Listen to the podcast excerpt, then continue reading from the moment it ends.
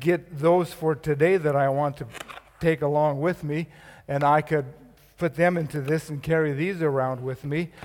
And then, hey, I don't know if you guys even know what this is here.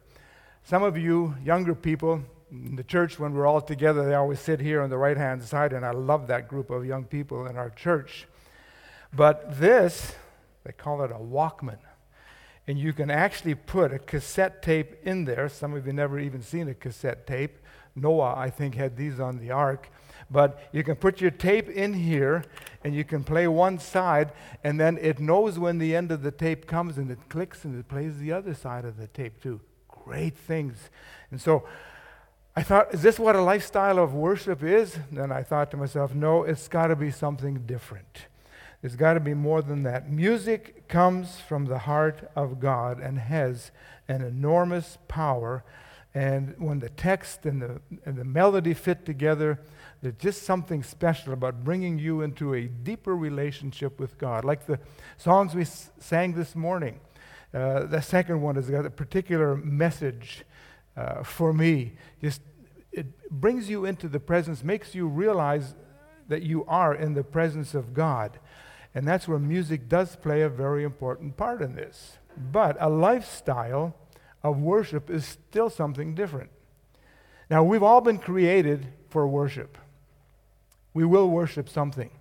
If we're not going to worship God, we're going to worship ourselves, or maybe our career, or maybe another person.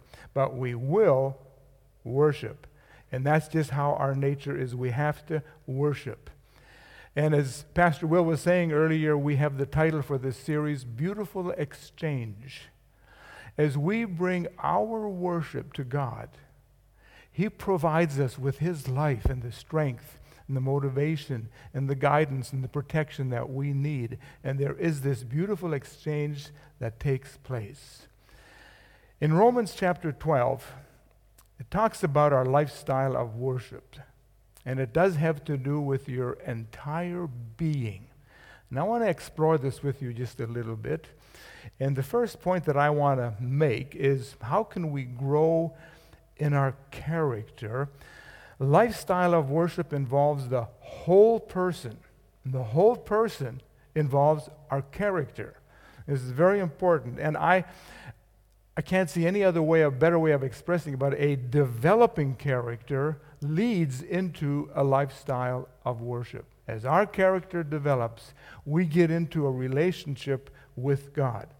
So let's read these verses together. Romans chapter 12 and the first two verses from the English Standard Version. And I'm, as I'm reading it, I'm just going to be emphasizing a few words just the way I, as, I'm, as I'm reading them here. I appeal to you, therefore, brothers, by the mercies of God, to present your bodies a living sacrifice, holy and acceptable to God, which is your reasonable uh, spiritual worship. Do not be conformed to this world, but be transformed by the renewal of your mind, that by testing you may discern what is the will of God, what is good and acceptable and perfect. So we're talking about the whole person, and there's three key words in, in these verses that speak about the entire person. number one is body. And that's where we start. Pastor Will talked about this last Sunday. Very good. What do we do with our physical body? That's part of it. God created the body. He made us uh, out of the dust of the earth and He breathed life into this body. The body is very important. And then in verse 2, he talks about the mind. And the mind is that which steers our actions. And so the mind is very important. Uh, Pastor Will mentioned last Sunday that the body is the temple of the Holy Spirit. God dwells in this temple. So the body is important, the mind is important, and then in verse 1 he talks about a living sacrifice. Now, when we read the Bible, we need to observe carefully the words that are being used. In order to understand what Paul, for example, who wrote the book of Romans, is saying, uh, there's certain things that we have to think about. Now, to whom did he write this? How would those people understand living sacrifice?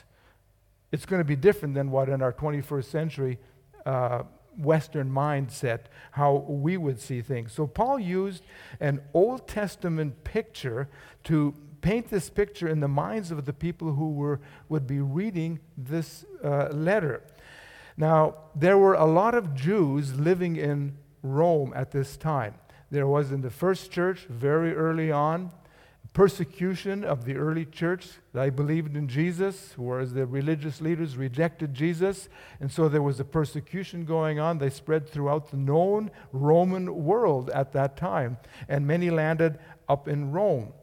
And then in Rome, there was also a dispersion or a scattering amongst the churches, the Christians in the church there. And you can read about this in the book of Acts in chapter 18, verse 2, about Aquila and Priscilla. It says they had to flee Italy because the emperor, Claudius Nero, had driven the Jews out. And now at this time, some of them were coming back, some of them were still there. The church was still going on. So there was a predominance of Jewish thinking there, and Paul knew he could talk about uh, sacrifices because the Jews would always bring sacrifices to the temple in Jerusalem. Often it was an animal, and the animals would be killed, they would be slaughtered, they would be laid on the altar, and they would be consumed by fire. And this was worship for God. And the Jews would do this, and if it came out of a good heart, it was very meaningful. But often in the Old Testament, God said, I don't want your sacrifices, I want your heart, I want your commitment. I want your, your willingness to really serve me totally, a, com- a complete com- commitment. Now, this animal had to die as a substitute. It cost an awful lot. There was total commitment on the part of the sacrifice. And Paul says now, instead of a sacrifice that dies, let's bring God a living sacrifice. So it talks about the same commitment that these animals had to be committed to, but still be a living sacrifice. So, good character means a total dedication. It's going to cost you something. It's more than a ritual. Now, we have men's breakfasts in this church every so often. And I can remember uh, in some of the planning there, they were talking about having uh, bacon and eggs and ham. And I heard a conversation between the pig and the, the chicken that were getting ready to provide for the eggs and the bacon. And the pig looked at the chicken and said, Yeah, you bring an offering, you bring a gift, you bring a contribution to this breakfast. But me, I have to make a total commitment to this breakfast. It costs me a whole lot more than it costs you. Our character is that which shows who you, we really are. Character is what you believe in. Those things that determine what you do and how you do it. No, I believe in this and I cannot do that. I cannot afford to do that. But, uh, character is the value, the, the, the values that we hold very dear to us, that tell us what's right and wrong, what's good and bad. They give us worldview, convictions, worldview. Do you believe in creation? Do you believe in evolution? It will radically change how you live your life and whether you have a life that is a life of worship to God. Our character draws lines in the sand and says, I will not cross these lines. I will not allow myself to do these things in many different areas of our life. They're qualities which help us to make decisions, wise decisions, uh, qualities that help us to be honest. What do we call honesty? Are there white lies? Are they just the little lies? Are they okay? Our character will determine where we are in making our decisions. Another way of putting it character is that which you are, whom you are, when you're squeezed. What comes out? Like a sponge that soaks up fresh water, when it's squeezed, fresh water will come out. It's our reactions, our reactions to everyday situations. In chapter 12 of Romans, he gives a list of everyday uh, situations that we do find ourselves in. How do we react when we're criticized? How do we react when people say things about us that aren't true and we hear about it? Do we feel a, an anger come up within us? Our character will determine how we react. And our character needs to be growing in order to steer us in the right path. How do we respond? How do we react in these coronavirus days when maybe you haven't been able to work or maybe you lost your job? How are we going to survive? I don't have any income. Small businesses are going bankrupt. What comes out of our mouth? Do we curse God? Do we start to swear? How, how does, and that's often a, a good thermometer to test what's happening in us and what our character is like. What comes out of our mouth? What are the things that we say when these unpleasant things are happening? When you say, I don't understand, do I still go ahead and criticize something that I don't understand? That's a little foolish, isn't it? First, try to understand it before you give criticism. When you get sick, you throw up your hands and you say, God, don't you care about me anymore? I thought you loved me. Your character will determine how you respond to God in situations like that. Your character is that which will enable you to do what you ought to do, what you know is right to do. It will give you that strength to do it, even if you don't have a desire or a lust to do that. And though character is who you are. In verse 1, it talks about a living sacrifice as being reasonable service. And the word for service is the word for worship.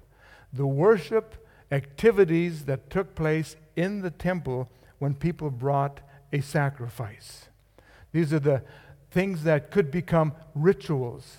And these are things that, for us who come to church regularly, maybe are involved in a connect group, who are doing different things in the children's ministry, you say, Well, I'm doing all these things for God. Well, they can become rituals but how do I live behind closed doors? How's my marriage? How's my relationship with, as Pastor Will said this morning, how's my relationship with my neighbors?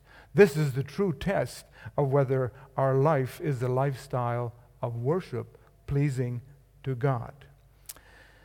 Second thing I would like to mention here your character grows through renewal of mind. A growing character, a developing character is one that's pleasing to God. And your character will grow as you renew your mind. Let's look at verse 2 again in Romans 12. In the ESV translation, it says, Do not be conformed to this world. And the world thinks so drastically different than we do, than God does, than the Bible teaches us, but be transformed it's a transformation that we need, according to this translation, by the renewal of your mind and by the testing. I'll get to that afterwards. But our way of thinking needs to be renewed. Change your thinking, you will change your actions. Change your actions, you will change your life. And it starts with thinking. How are we thinking? What are the what do we feed our mind upon which we dwell and think, and how will that change us? And he says, don't think like the rest of the world. Don't accept their values. The world is losing its moral compass. And inch by inch, we're losing our moral compass and we're sliding away from the values we held earlier and the values that God has given us. And you say, well, the Bible is old fashioned. It may be old fashioned, but it works. You may be driving an old timer of a car, but boy, it sure runs smoothly, and you should take good care of that old timer. It doesn't matter how old it is, if it works, it works. And God's word, as old as it is, still works for us. But our media, our entertainment, advertising, what the schools are teaching, the universities are teaching, is taking us away from God in the way we think and our values are being lost. Now, there's a turning point in the book of Romans, here in chapter 12, verse 1 and 2. And I emphasized the, the word when I read part of Romans 12, verse 1. I appeal to you, therefore. Some translations say, Now I appeal to you. Therefore, if you know a little bit of grammar, is a conjunction. A conjunction joins two concepts, two ideas. Something went before and something's coming after. And the therefore gives a reason, a basis for what I'm going to say now. And whenever you see a therefore, see what it's there for. Why did Paul say therefore? He could have said, I appeal to you, and just kept on talking without saying therefore. But he said, therefore, and every word is important. So when you study your Bible, look at every word. Paul just finished writing 11 chapters. He didn't write in chapters, but he wrote what we have in 11 chapters. And these are truths that describe who God is, that describe how we should live. And in this translation, that talks about the mercies of God. I beseech you by the mercies of God. Plural. What are the mercies of God? The mercies of God are these pillars of truth that were given to us in the first 11 chapters of Romans to guide our lives, to change our lives, to give us a relationship with God, to solve the problem we have that we cannot get close to God, that we cannot be righteous in front of God, that we cannot be acceptable to God. And in the first 11 chapters of Romans, he explains the whole thing, the best book of the Bible to learn about how we can have a relationship with God. And this, again, is that beautiful exchange as these truths get into our minds and our minds get renewed, we begin to worship God for the wonderful things that He has done in our minds, in our lives, and out comes worship. You just can't help it. You just want to fall down on your knees and worship God. You don't have to fall on your knees, you can stand there and worship God. But it brings out something from the inner man, and it's important we learn some of these pillars. And I just want to review some of these things. This would be an amazing study for you to take the book of Romans and just go through there. What's chapter 1 all about? What's chapter 3? And go all the way through it. But here are some of these pillars. Romans chapter 1 to 3 are absolute lostness. We are lost. We cannot get to God the way we are when we come into this world. There's sin blocking our relationship. And the theologians, they talk about the depravity of man. It doesn't mean you're the worst person around. It doesn't mean you're only doing evil things, horrible things.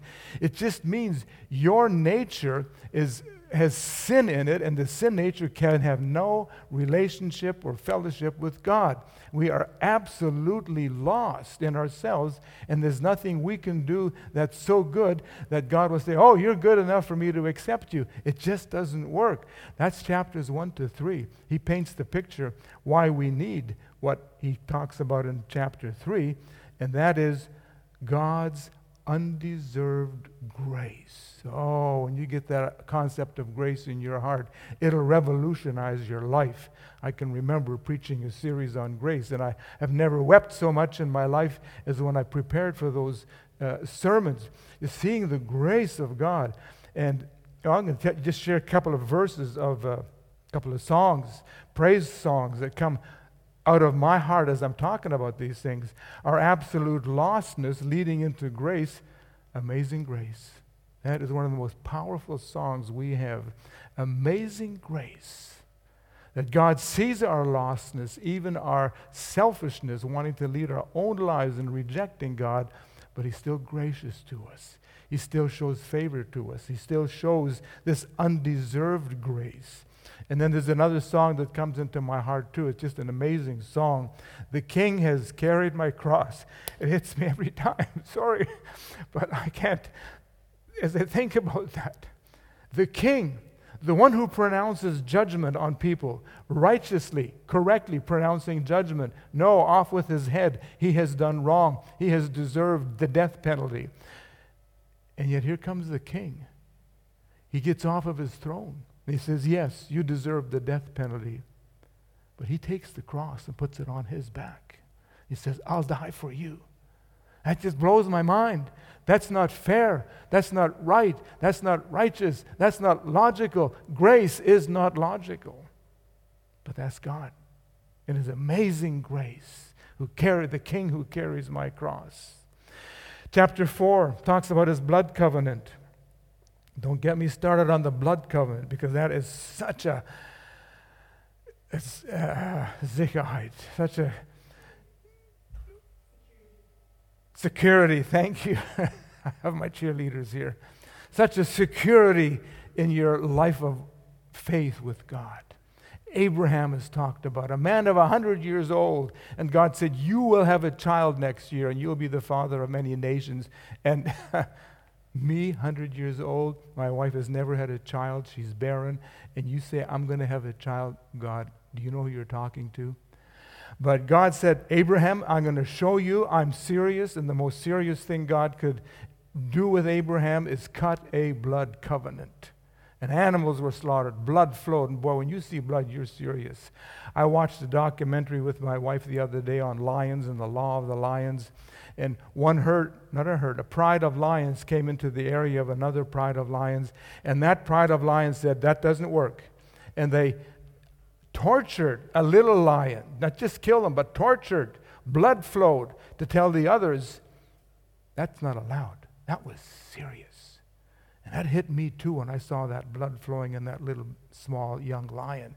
Blood is very serious. And so God cut a blood covenant with Abraham. And it says in Romans 4 he never doubted again. He grew in his faith, even though everything around him said it's not going to work, it's impossible. But Abraham grew stronger in his faith because of the blood covenant. And Jesus cut a blood covenant with his Father, and that belongs to me because I put my faith in Jesus Christ, and everything that God has said in his word, in his Bible, is true, and God will hold himself to his word, and I can count on it no matter what the circumstances are because of that blood covenant. Chapter 4. Get stuck there, and you'll, you'll have a good time. Romans 5. Because of the blood covenant, because of God's grace, we have peace with God. He's not angry with you. God is not mad at you, even if you rejected him for years. There's peace, and he wants to let you know you can have peace with him if you put your faith into him. Ah, that's a beautiful, beautiful promise there. Romans 6 through 8. Jesus died to sin and caused us to live in Christ. Uh, Romans chapter 8, unconditional love. We get back to some of these pillars that have to be in your heart, strong, nailed down, fat, fast, uh, solid, that these pillars are rooted in a great solid foundation that'll steer your thinking, that'll steer your life, and it'll erupt in praise and worship to God, and that beautiful exchange takes place. There is nothing you can do that will cause God to love you less than He loves you today. Nothing. Nothing, even what you did yesterday, even what you did for years ago that you still can't forgive yourself. God loves you with an unconditional love. There's nothing you can do that's so good that God will love you more. He loves you with a perfect love now. Relax. He loves you.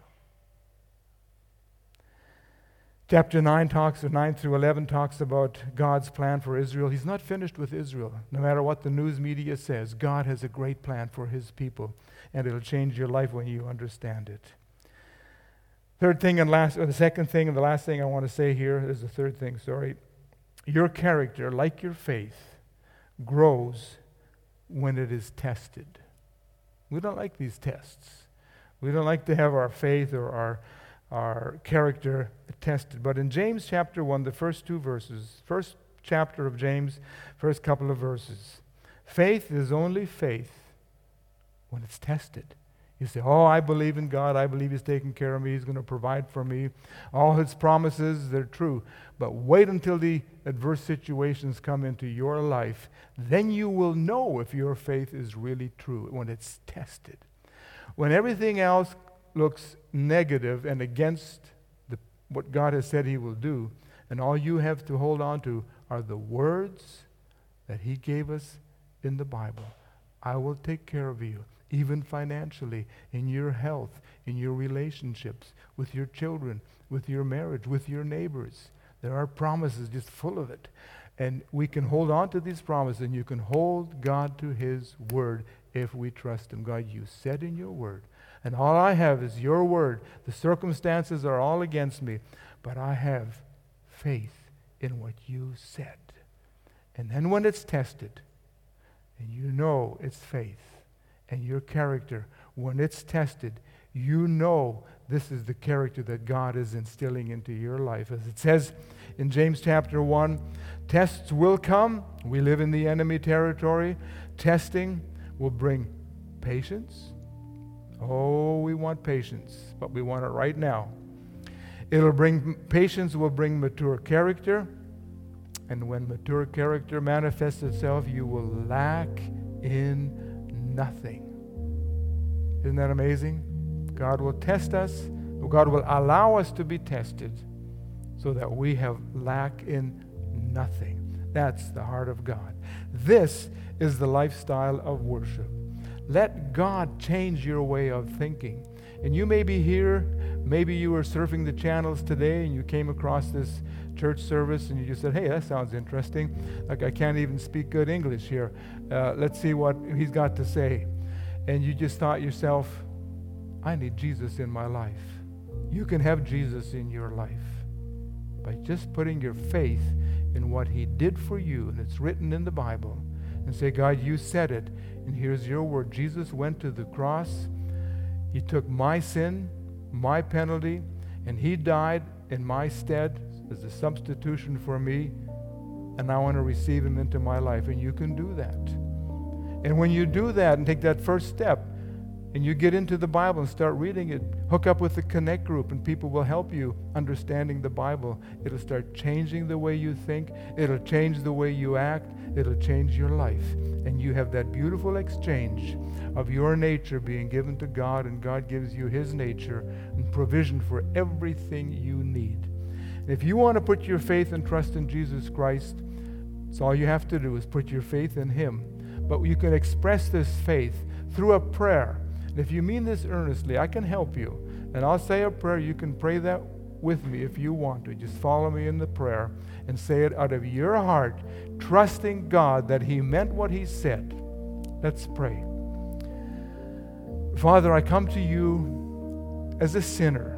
I've tried to run my life my way. I've rejected you and Jesus for so long, maybe not even consciously, but I have not wanted to come and admit that I need help. But today I need help.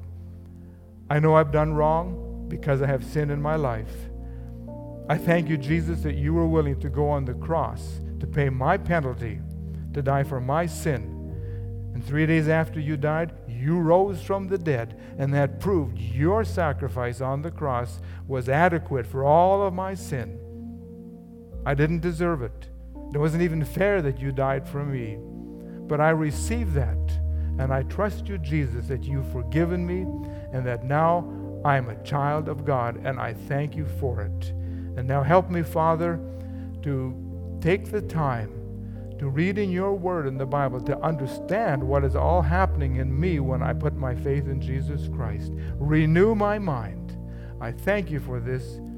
In Jesus' name, amen. Well, amen.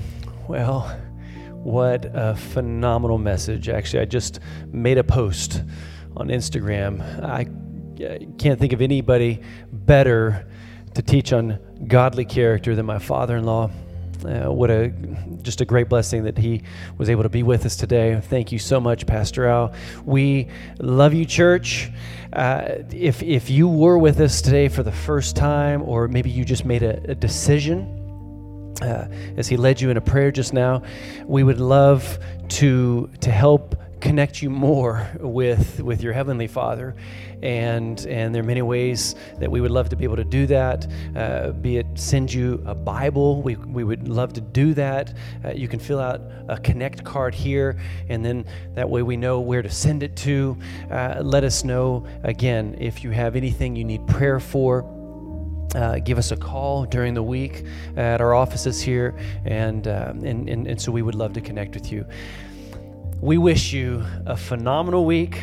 We thank you, Jesus, that you are on the throne and you go with us into this week in Jesus' name. Church, be blessed. Have a great week. Until next time, bye bye.